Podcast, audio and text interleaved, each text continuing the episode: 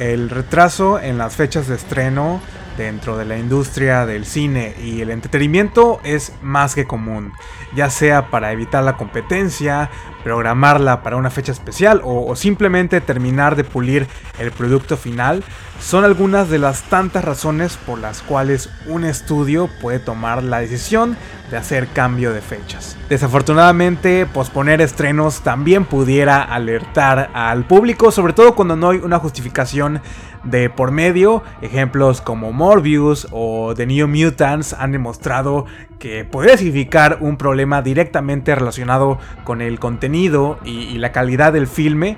Y eso mismo le sucedió a The Black Phone del director americano Scott Derrickson, la cual desde su presentación en el Fantastic Fest del año pasado, su estreno en las salas de cine de todo el mundo había sido aplazado en, diferentes ocasiones. Y al no saber si se trataba de una estrategia o un simple fracaso anticipado, digamos que Blumhouse sí que nos puso a sufrirle todos estos meses, pero la cuenta regresiva ya ha llegado a su fin. La película se estrenó hace dos semanas, ya la pudimos ver todos y espero que me acompañen durante esta media hora a una disección completita de El teléfono negro, una producción de Blumhouse con Scott Derrickson en Planeta Terror Podcast. Comenzamos.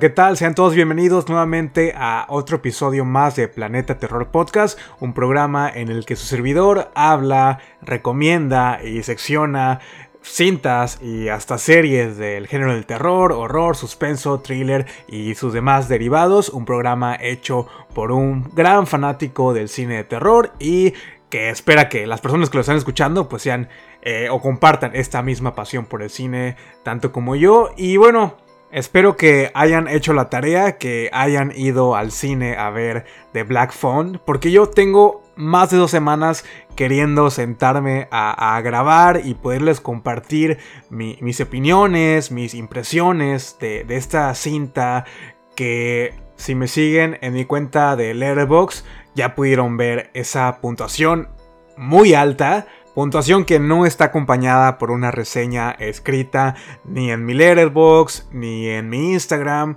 Porque en realidad quiero que, todo vaya fluyendo a lo largo de, de este episodio.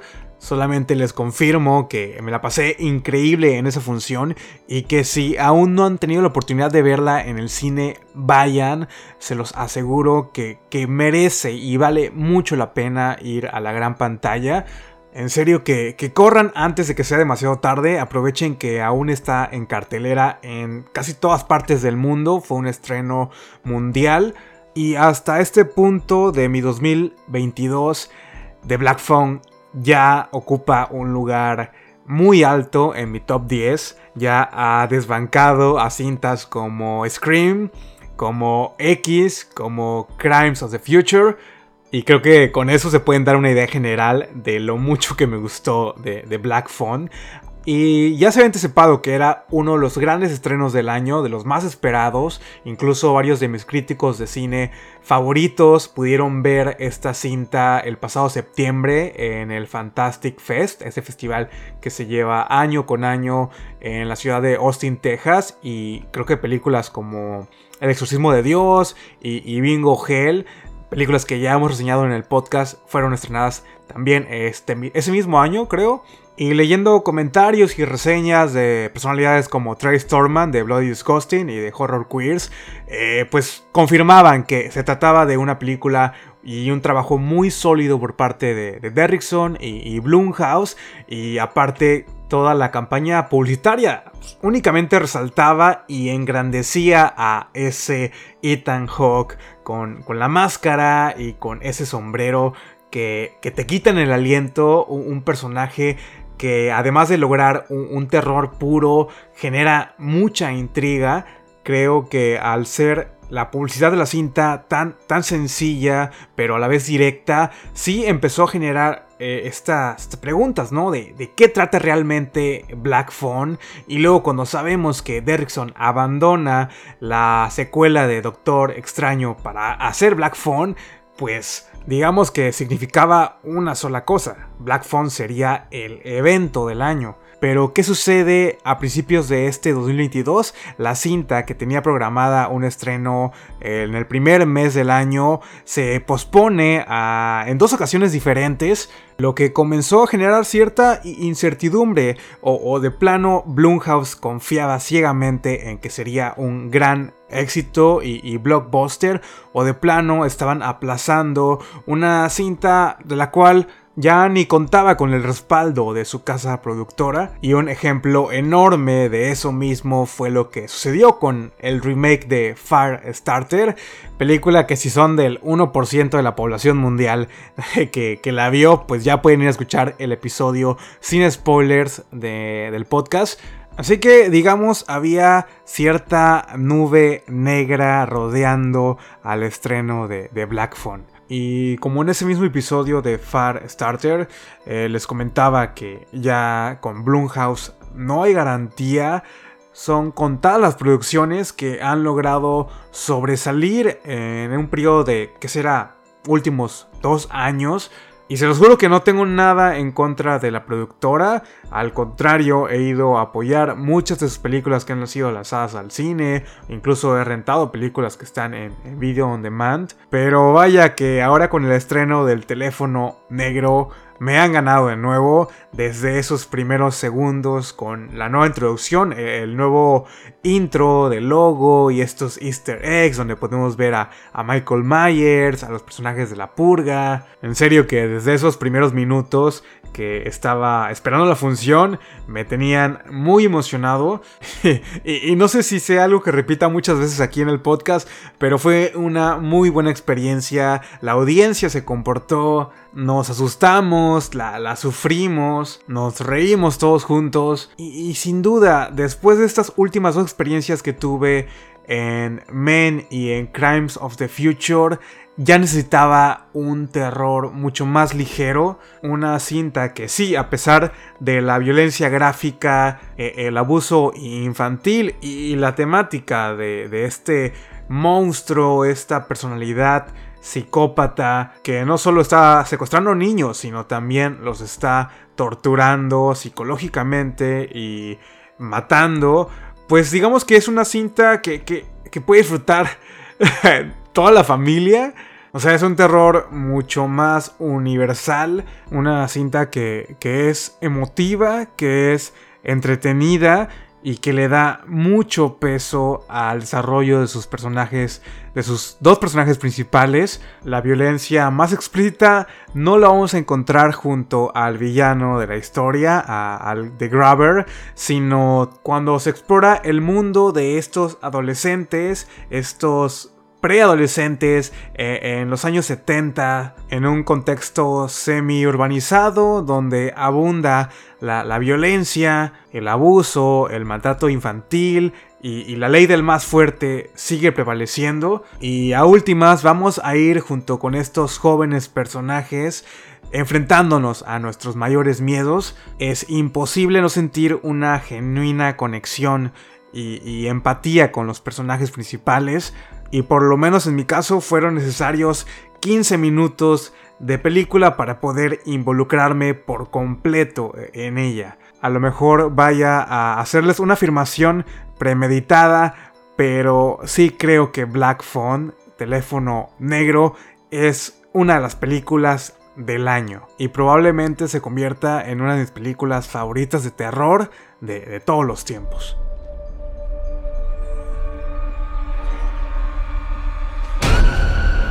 Would you like to see a magic trick? Yeah.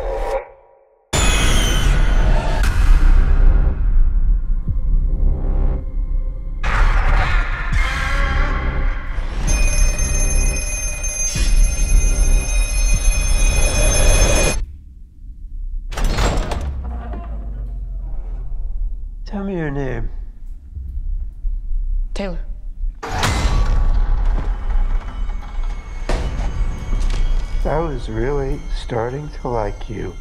Finny. I almost let you go.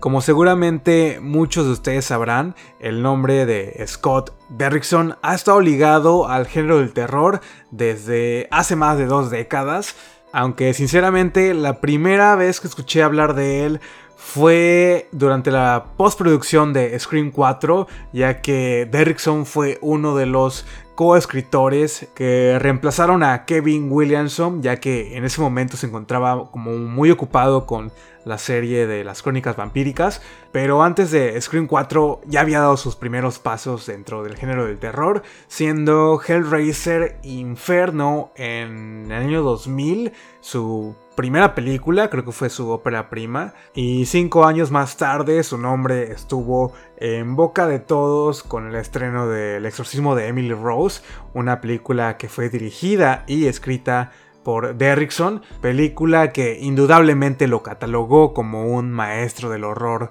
moderno y prueba de ello es que su nombre y su trabajo está plasmado en películas como Leyenda Urbana 2, Final Cut del 2000, en Sinister del 2012, Sinister la secuela en 2015 y una cinta del universo Marvel, Doctor Extraño, en 2016, lo que significa que The Black Phone es su regreso triunfal al cine de terror después de Libéranos del Mal en el 2014, su última película de terror escrita y dirigida por él. Y a lo que tengo entendido es que Derrickson quería regresar con una película que se sintiera muy personal, quería reflejar en su próximo proyecto experiencias personales, experiencias de él viviendo en un Colorado durante la década de los 70 una niñez repleta de, cambios, de miedos, de incertidumbres, viviendo eh, en un país con una gran crisis económica y unos indicios de violencia aumentando día a día y con los noticieros repletos de personas desaparecidas, asesinatos, estos primeros asesinos seriales que se volvieron todas unas celebridades como Ted Bundy, como John Wayne Gacy. Y justamente todas estas experiencias tempranas y recuerdos de la infancia de, de Derrickson las vio reflejadas en las páginas del cuento corto de Joy Hill, el teléfono negro, por lo que no dudó ni un segundo para adquirir los derechos y comenzar a trabajar en una adaptación cinematográfica. Para quienes no lo sepan, Joe Hill es el hijo del maestro del horror Stephen King y cuya carrera como escritor ha sido bastante exitosa hasta este momento, siendo mayormente conocido por su cómic hecho serie de televisión Loki and Key, una serie que está disponible en la plataforma de Netflix, y por su novela Horns, que también fue adaptada para la gran pantalla en 2010 por el mismísimo Alexander Aya. Así que digamos que la suma de estos grandes, talentosos exponentes del género en sus diferentes ramas nos daba la posibilidad de, una nueva obra maestra. Algo que Blumhouse no había conseguido, mm, si mal no recuerdo, desde el estreno de, de Get Out. Y solo espero que con el éxito obtenido por Black Phone, Jason Bloom y, Blumhouse decidan dejar de estar produciendo secuelas y, y remakes y reboots innecesarios y le apuesten más a, ideas originales, que sigan apoyando a toda esta oleada de directores que tienen mucho que decir, que no solo ven al cine de terror como una simple mina de oro o una escapatoria fácil, sino que sienten la necesidad de expresarse artísticamente, visualmente, narrativamente, haciendo uso del género de, del terror y que sigan emocionando a la audiencia e inspirando a, las próximas generaciones de, de, directores, de creadores, de jóvenes escritores. Y, y, es por eso que se los vuelvo a repetir, apoyen a esta película si pueden y tienen la oportunidad de hacerlo, háganlo. Yo sé que yo no soy la persona más indicada para sugerirles que dejemos o evitemos consumir eh, refritos, remakes, porque si se van a la lista de reproducción del podcast, en su mayoría se tratan de episodios de películas, de grandes franquicias, secuelas, remakes, reboots. Y tampoco es que Black Phone venga a cambiar las reglas del juego, es una película de, estudio, pero digamos que es una situación en la que salimos ganando todos, tanto la audiencia como los espectadores y los creadores de, esta película. Y para rematar con este grupo de personalidades que conformaron la producción de, de Black Phone, en la música tenemos al compositor Mark Corbin, a quien seguramente muchos de ustedes lo conocen por la música de La Bruja, de Witch, de, de Ari Aster. Y el diseño de la máscara de, de, Grabber está hecho nada más y nada menos que por el maestrazo Tom Savini. Y es hasta curioso porque yo desconocía este dato y, y viendo esas primeras imágenes promocionales de Ethan Hawke con la máscara, como que mi intuición me decía que se trataba de un elemento artístico que dependiendo del éxito o fracaso de la película iba a sobrepasarlo. Un diseño de una máscara que sí iba a dejar una, una huella y, una marca. Y creo que lo, lo, está consiguiendo. La forma en la que está estructurada y, cómo el personaje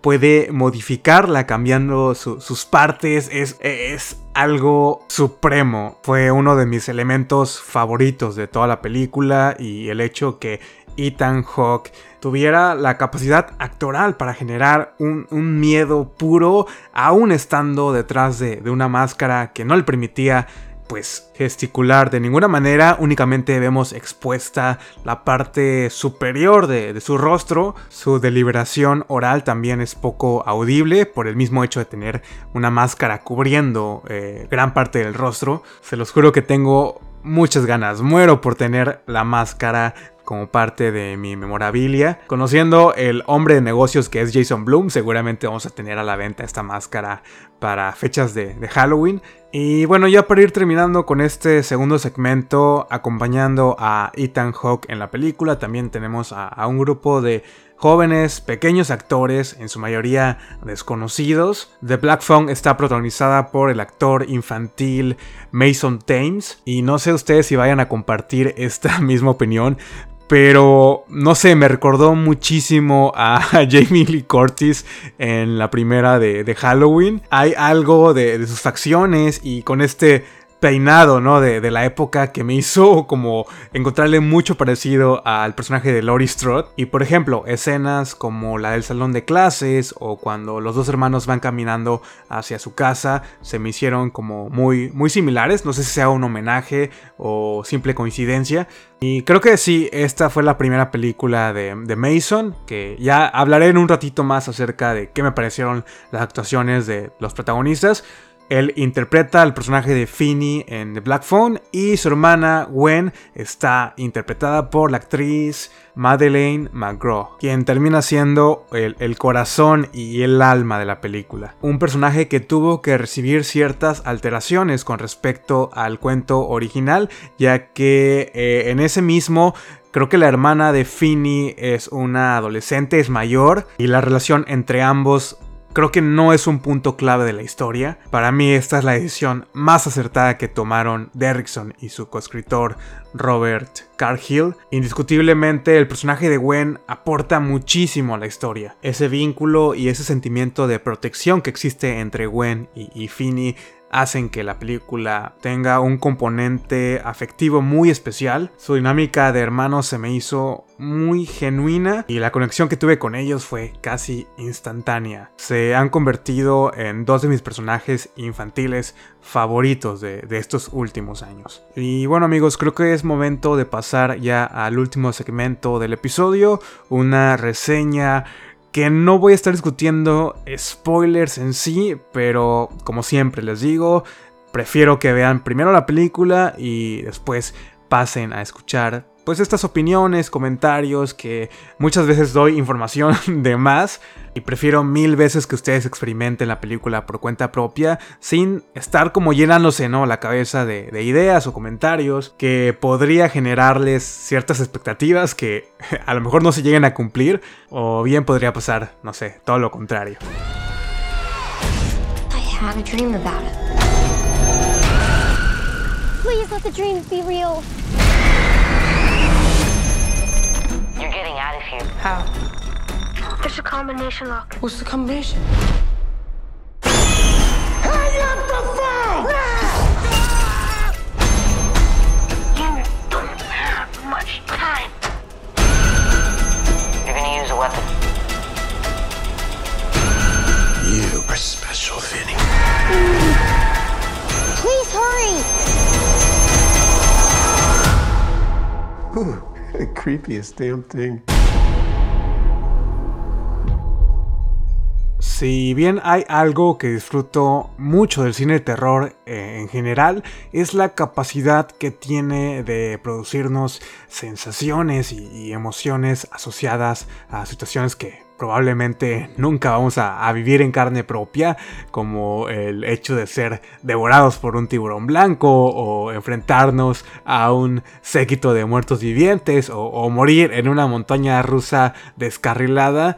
El cine de terror siempre tiene la capacidad ¿no? de transportarnos a estos mundos eh, fantásticos, pero ¿qué sucede cuando el terror está representado en situaciones completamente posibles, un terror cotidiano, atmósferas y escenarios que no están nada lejanos a nuestra realidad? Pues digamos que las posibilidades de que una película de terror cumpla su objetivo, pues se vuelven aún más grandes. Y, creo que Black Phone cumple con eso y más juega con el miedo a lo desconocido y el terror sobrenatural, pero también está determinada por momentos y situaciones específicas que tanto ustedes como yo hemos experimentado en algún momento de nuestras vidas, como por ejemplo el bullying que recibe Finny en la escuela, el abuso por parte del padre de familia, la falta de, de compromiso por parte de los adultos y las autoridades que se están enfrentando a, algo o a alguien sin la menor idea ni ningún tipo de preparación previa, porque en el pueblo en el que se desarrolla nuestra historia, pues sí hay una amenaza latente, un psicópata barra asesino serial con esta fijación por jóvenes menores de, edad, pero no, no es la única problemática de este contexto. El terror en Black Phone sí retoma problemáticas de, carácter emocional para pues hacernos sentir esta angustia, esta ansiedad, esta tensión. Y conforme estos argumentos narrativos van emergiendo y convirtiéndose en puntos claves, pues se va haciendo una historia mucho más interesante, mucho más alarmante. Black Phone va mucho más allá del tratar de infundir miedo al tener a, a Finny gran parte de la película viviendo dentro de su cautiverio, porque se toman el tiempo necesario para mostrarnos estas diferentes, estos diferentes niveles de, la trama, nos proporcionan suficiente información del personaje, cuáles son sus motivaciones, cuáles son sus mayores miedos, qué es lo que le detiene a ponerle un alto a este abuso que está sufriendo eh, en su escuela. Y a lo mejor son elementos sencillos que encontramos en cualquier otra película coming of age, pero si omitiéramos esta información en la película, estoy seguro que no tendría el mismo resultado ni el mismo significado Desde esa primera escena de introducción sabemos que Finny es diferente a todos los demás chicos con los que convive y los chicos que viven en su poblado. Él es como un poco más callado, reservado, muy observador y obviamente son estas características que lo van a mantener vivo por mucho más tiempo cuando llega a ser secuestrado por The Grabber. Caso contrario con las primeras víctimas que a pesar de que no conocemos tanto a estos personajes, sí sabemos que son chicos como más rudos, más impulsivos, mucho menos temerosos que, que Finny. Y es por eso que estas llamadas debilidades que podría tener eh, Finny pues se van a convertir en fortalezas durante el desarrollo de, de, la película. Y bueno, ¿qué decir de esa escena del secuestro? Que me puso la piel así chinita de, gallina. Todos los secuestros anteriores al de Fini son irrumpidos por esta pantalla que se desvanece en negro. Entonces, eh, en esa primera escena de, de, rapto que somos testigos, pues es algo completamente cruel. Sin ser nada extremadamente gráfico, fueron de estas secuencias que mayor miedo me, produjeron y me gustó mucho cómo utilizaron este elemento de la camioneta negra para anticipar que algo mal está por, por, venir. Y si pusieron atención, creo que hay un homenaje muy evidente a una de las obras literarias más exitosas del padre de Joe Hill, de Stephen King, cuando vemos a este villano dejando como un racimo de, globos negros en la escena de, del crimen. Y si mal no recuerdo, el cambiar de oficio a The Graver fueron una de estas modificaciones sutiles que se hicieron al cuento original creo que también es un payaso en, el cuento corto. Además que también se amplió el número de víctimas y de llamadas telefónicas que recibe Finny en el sótano de el, Grabber. Y, justamente hablando de las escenas del sótano, en donde sí, Finny pasa gran parte de la película y en donde se nos presenta al propio personaje del teléfono negro, que es una parte crucial de, la premisa de la historia, pues representan todos estos momentos que te llegan a calar los huesos mientras se escarba este miedo primario de ser privado de la libertad en un lugar oscuro donde existe pánico y se va depositando lentamente este sentimiento de desesperación aunado con la presencia de, este villano, el secuestrador que aparece y desaparece de la nada sin un previo aviso y como vemos que este estado de ánimo va siendo reflejado con, la máscara, con la parte inferior de la máscara que va cambiando, resulta hasta imposible anticipar el siguiente movimiento del Graver, qué va a suceder con el futuro de, de Fini, y si a esto le sumamos la falta de comida, la falta de ventilación y, toda la incertidumbre que vive el personaje de, de Fini, sin duda nos impregna de momentos muy asfixiantes. El sótano del Graver también guarda ciertas sorpresas y sustos que si nunca vieron el tráiler seguramente los agarró muy desprevenidos, unos muy buenos jumpscares y, y muchos de estos momentos apelan a uno de nuestros instintos más primitivos que es la, supervivencia y la película hace que crucemos esa línea entre la ficción y la realidad y al igual que todos estos diferentes fantasmas y, entidades que habitan en el sótano, el espectador, nosotros, la audiencia, también se encuentra con toda la exposición de, cuidar y apoyar a, a Fini para que salga ileso, vivo de este lugar. No sé si les pasó lo mismo que a mí, pero por algún momento me sentí como en uno de estos escape room, estos cuartos de escape, tratando de hilar las pistas, tratando de buscar una salida fácil. Y creo que aquí es donde la película se vuelve un tanto interactiva con la audiencia. Y ya para ir cerrando con el episodio, no quiero dejar pasar la oportunidad de comentarles lo mucho que disfruté al personaje de la hermana de Finny, a, Gwen. Me encantó su, convicción, su amor y apoyo incondicional hacia Finny esa lucha espiritual que manifiesta en un momento de la película fue eh, de lo más cómico. Todo el mundo estaba a las grandes carcajadas.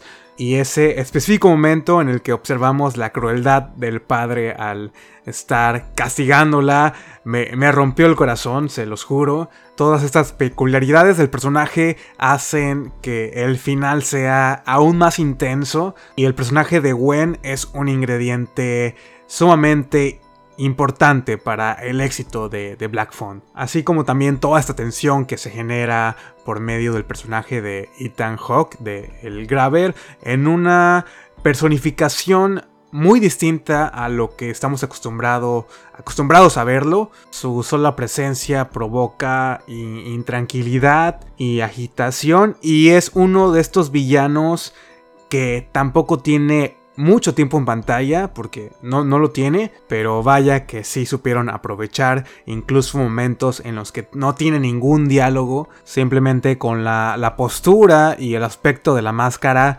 fue eh, más que suficiente. Y bueno amigos, creo que eso ha sido todo por el episodio de hoy. Espero que haya quedado muy claro el por qué siento que The Black Phone es una de las mejores películas del año.